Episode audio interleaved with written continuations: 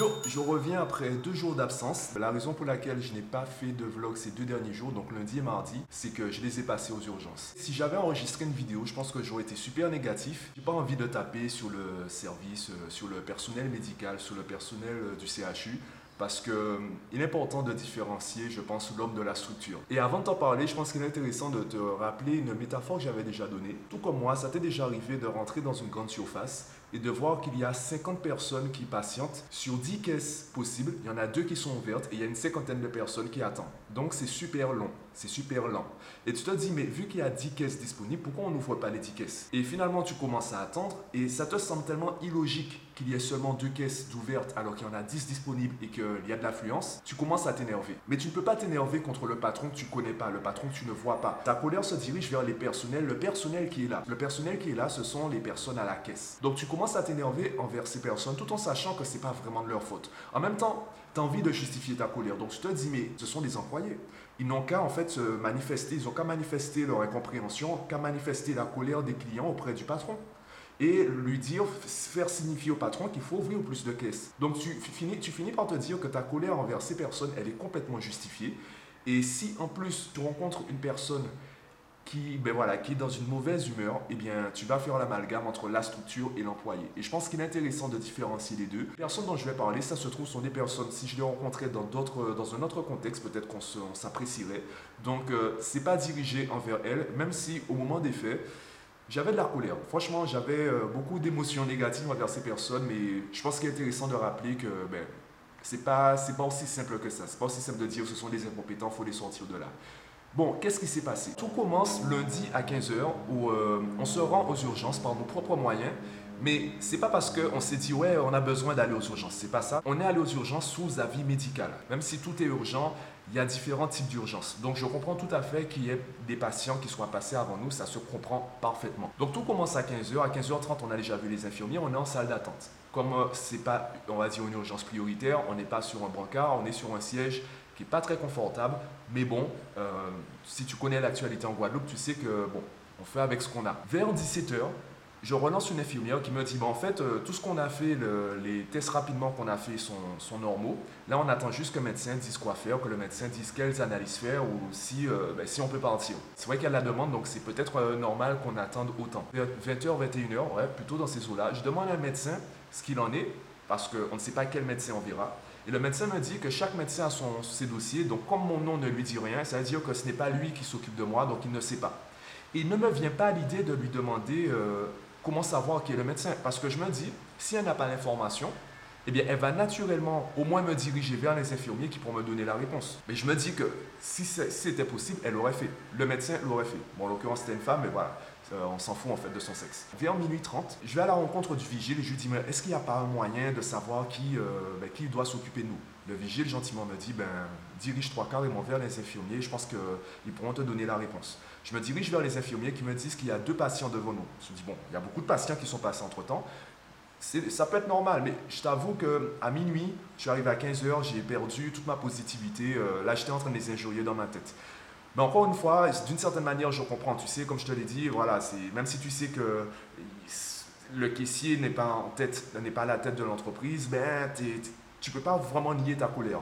Donc, même si je comprends, même si je me tais, même si j'ai fait en sorte de ne pas être le patient chiant, dans ma tête, j'insulte tout le monde. Donc, je vais voir l'infirmier à minuit 30 qui me dit qu'il y a deux patients devant nous. Moins de 5 minutes après, on nous dit, c'est bon, le, médecin peut nous voir. Donc, on va dans, euh, dans la salle et minuit 30, 1h30, je vois qu'il n'y a toujours pas de médecin. Donc euh, j'essaie euh, de voir ce qui se passe. Et là, il y a un médecin qui passe tout à fait par hasard, puisqu'en fait, on te met dans une pièce et les médecins, ils bougent. Donc c'est le médecin qui passe par la pièce. Euh, voilà, le dossier n'est même pas dans la main de médecin. Le dossier du patient est carrément dans la pièce, posé quelque part. Et ben, c'est le médecin qui veut bien passer, qui regarde. Après, enfin, de mon expérience, de ce que j'ai vu, c'est comme ça que ça fonctionne. Donc il y a un médecin qui passe par hasard.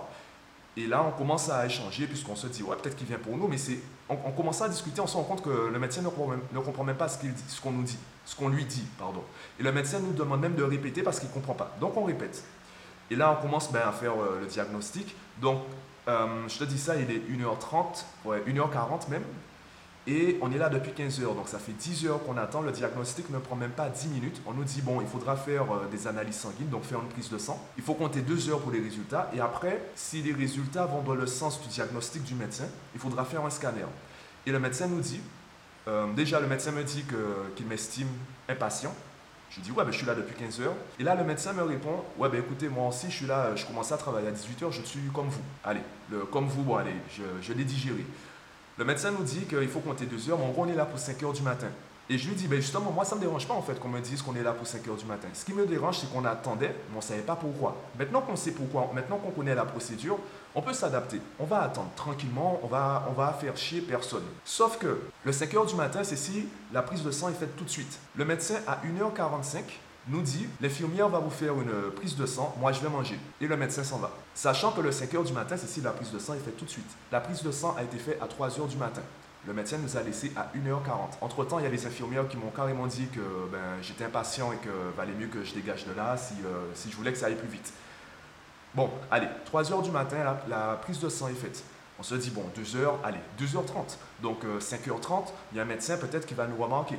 Entre-temps, ben, le, service, il y a déjà eu deux roulements. Ouais, deux roulements, ça veut dire que là, on voit la troisième équipe. À 6h30, je me dis, bon, Mathieu, je n'ai rien bu, rien mangé depuis euh, lundi 15h. On est mardi 6h30. Je me dis, au moins laver mon visage pour paraître un peu présentable et ne pas sauter à la gorge de tous, tous les médecins que je verrai. Et en passant, j'entends, hé Mathieu Je me retourne et il y avait un mec en fait je le voyais, mais je me, je me, demandais si je le connaissais. Son visage me disait quelque chose, mais je me disais, Mathieu, t'es énervé, t'es affamé, t'es assoiffé, euh, t'as mal dormi et t'es énervé. Donc, euh, évite, évite. Et là, en fait, c'est le mec qui m'appelle, il me reconnaît, il me demande qu'est-ce que je fais là, etc. Je lui explique la situation. Et en moins de 10 minutes, on passe de patients assis sur une chaise en salle d'attente complètement ignorés à de patients sur un brancard en attendant un scanner. Et vers 8 heures, là, il nous dit qu'on est en attente du scanner pour, euh, pour valider le, passage et qu'il y a encore de l'attente. Il m'a pas dit tout ça parce qu'il est en charge de mon dossier. Il m'a dit tout ça parce qu'il m'a reconnu. Entre-temps, aucun autre médecin, aucun autre infirmier n'est venu nous voir pour nous dire ben voilà ce qu'il en est, voilà, il euh, faudra attendre tant de temps. Il y a un infirmier qui, euh, ben, qui s'est trompé de nom et qui pensait qu'en fait s'est trompé de patient et s'est rendu compte qu'on n'avait pas de bracelet pour nous identifier. Et c'est là qu'il nous fait comprendre qu'on est censé avoir un bracelet pour euh, être identifié et pour les analyses. Donc il va enfin, on est là depuis 15 heures, lundi, mardi à, on va dire 8h30 à peu près, si c'est pas plus tard. Mardi à 8h30, c'est là qu'il nous dit, ben c'est enfin là qu'on nous donne un bracelet pour nous reconnaître, pour savoir qui on est. Finalement, l'attente Enfin, le séjour aux urgences s'est arrêté euh, mardi 13h.